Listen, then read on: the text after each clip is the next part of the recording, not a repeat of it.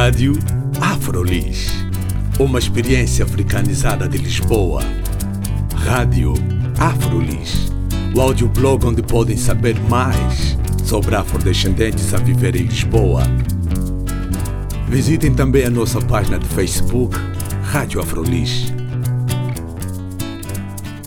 Olá, bem-vindos e bem-vindas à Rádio Afrolis. O meu nome é Carla Fernandes. Hoje tenho como convidado o Welket Bunge.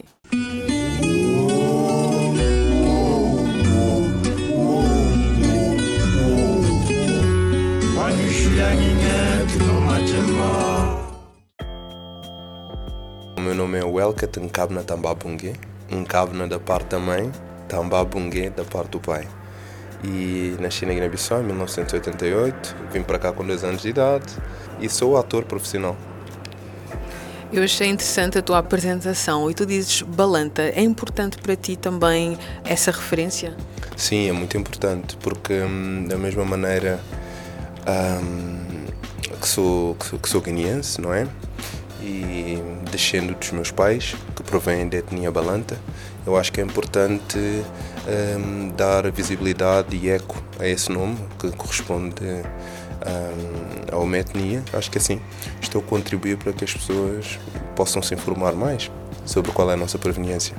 E no teu trabalho também tentas trazer esse tipo de referência? Sim, cada vez mais. Cada vez mais estou interessado em dialogar com, um, com narrativas de proveniência africana, ou que pelo menos um, não estejam tão uh, enraizadas nesta ideia que é o consciente coletivo ocidental, não é? ou do indivíduo ocidentalizado, assimilado pela cultura ocidental. E, portanto, poder dizer hoje que sou balanta é um, um cunho muito, uh, digamos, ligado à minha ancestralidade mesmo, não é?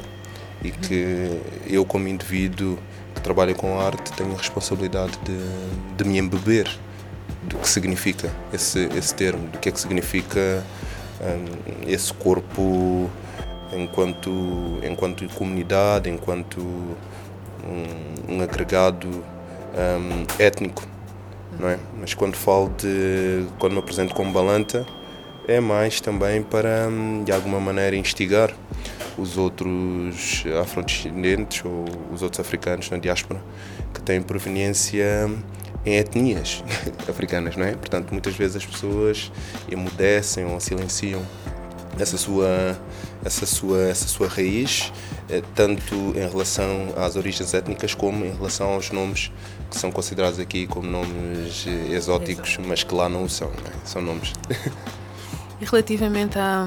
Agora também tocaste esse ponto, não é? Mas a questão da representatividade de atores negros. E tu és um caso especial, porque também vives em Portugal, mas também já viveste no Brasil, por exemplo, e já tiveste acesso a outros países uh, europeus e do mundo, provavelmente. Um, na questão da representatividade dentro do que é a tua profissão uh, em Portugal, como é que tu vês essa questão de atores negros uh, em, na produção cinematográfica, por exemplo, aqui?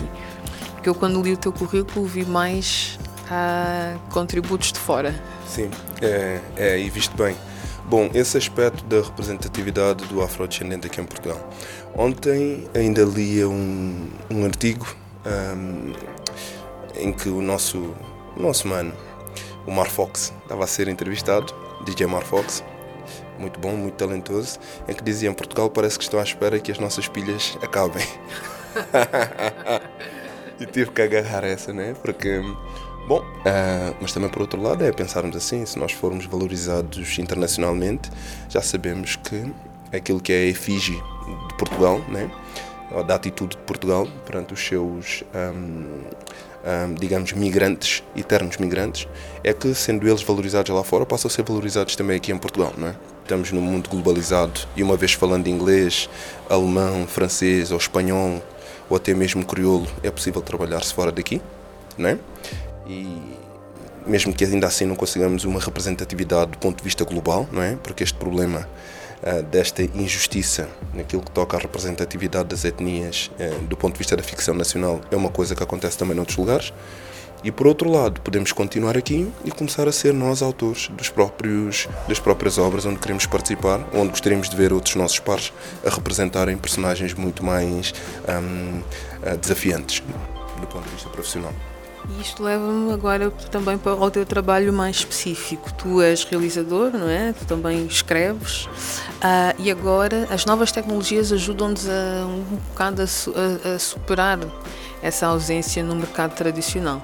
Uh, tu vais lançar uma websérie, Van Alma, e talvez também se ligue um pouco a isso, né? Agora já temos mais instrumentos para poder fazer o trabalho que desejado também. Uh, podes falar um pouco uh, desse processo da Van Alma? Em, em primeiro lugar, se puderes né, dizer um bocadinho sobre o argumento. Posso, posso sim falar. Uh, não só estamos mais, de alguma maneira, expostos a um, a um meio, a uma estrutura ou reestruturação que nos permite ter, um, hum, digamos, mais ferramentas não é? para fazer as coisas acontecerem e concretizarem os nossos, os nossos desígnios artísticos, mas também, por outro lado, estamos cada vez mais empoderados, porque há muitos.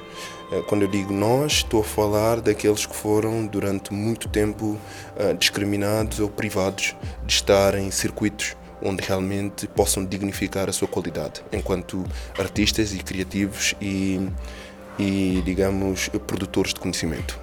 O que se passa aqui agora é um, Van Alma é, é parte de um projeto que eu comecei a desenvolver há cerca de três anos, que é um projeto constituído por três objetos cinematográficos. Um deles é a websérie, propriamente, que é Van Alma, a curta-metragem que se chama Arriaga e depois a longa-metragem que se chamará Atma, propriamente. Este é um projeto que vem no seguimento do tipo de narrativas que eu tenho vindo a desenvolver, que são narrativas maioritariamente de realidade social e em que dou foco a situações eh, comuns ou de alguma maneira conhecidas e que ocorrem muitas vezes nas áreas periféricas da cidade. Um, Van Alma, mais em específico, e a Riaga também, é a história de um jovem que pertence à classe média, uh, faz parte da terceira geração de migrantes africanos em geral aqui em Portugal. Os pais emigraram para cá, ele já, já nasceu aqui. Portanto, de alguma maneira, os pais conseguiram um, eh, organizar-se para ter condições uh, favoráveis um, de subsistência, mas ele, por viver naquele, naquele naquele bairro que fica numa zona periférica da cidade. Pretende ser aceite pelos outros jovens do bairro. Mas eh, eu aqui tentei subverter e mostrar-nos ou colocar-nos nesta situação de observadores, de alguém que tem tudo e que não precisa, mas por força da conjuntura e de alguma maneira por estar enganado em relação àquilo que pode ser o ser-se o ter-se identidade num local como aquele, que seria tornar-se também um bad boy como eles e que, tal como nós sabemos, como nós que estamos a observar de longe, não é por aí, não é por aí o caminho. Esta esta websérie que faz parte de uma trilogia, como tu dizes agora, um, qual, é, qual é a expectativa que tu tens em relação a ela? Eu acho que a recepção será muito favorável. que as pessoas vão vão se divertir e vão se rever em algumas situações. E mais não seja, apesar de, de, da narrativa, a história em si ser um tanto delicada, eu acho que poderão achar cool, né? de alguma maneira, ver atores que fazem teatro, cinema, televisão a nível internacional e nacional estarem a dar corpo e voz àquelas personagens que eu desenhei para se inscreverem naquele local, ou seja, neste, neste bairro. Eu só gostaria que não uh, fosse associado como um tipo de, de género de, para o nicho o nicho afrodiaspórico, porque são histórias que são contadas por aquelas pessoas que estão ali, como poderiam ser outros atores, né? E com certeza haverá muita gente que se irá rever nisso. Agora, a ideia é, bom, é trazer sobretudo uma websérie. É websérie só porque vai ser lançada na net, mas quando for para a televisão não, não precisamos de a considerar assim, não é? É poderem Ou seja, já revelaste mais uma das ambições por trás desta websérie. Sim, sim, nós estamos em contacto com um, produtoras ou agências televisivas que eventualmente possam estar interessadas neste produto, não é? Se compensar, o mata o tropa e mama mal que está Que te consolar, saudade e revolta Filho que te volta, só memórias faltas Que é por recordar Nove meses no ventre, pago cinco gel Preso no sistema ou na funeral Que notícia tristemente afetou Se era bom mama, te seria igual Se perdi a bro, mal que te fica Cabo deixa a situação complicada Flassi compensar, vou matar o tropa e mama mal que está Que te consolar, saudade e revolta que te volta, só memórias faltas Que é por recordar Nove meses a ventre, pago cinco gel Preso no sistema ou na funeral Que notícia tristemente afetou Essa é a música, a música chama-se Luta para a Boa Vida, do Dambu. Essa é a música que será lançada dia 1 de março. Não é? Portanto, essa é a música original da banda sonora da websérie. Websérie.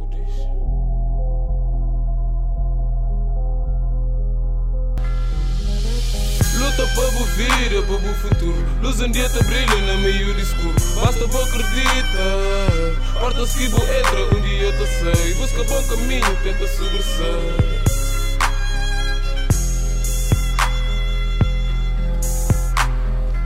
Luta para o vida, para o futuro. Luz um dia te brilha no meio do escuro. Basta boa acredita. Porta-se que boa entra, um dia te sei. Busca bom caminho, tenta sobressair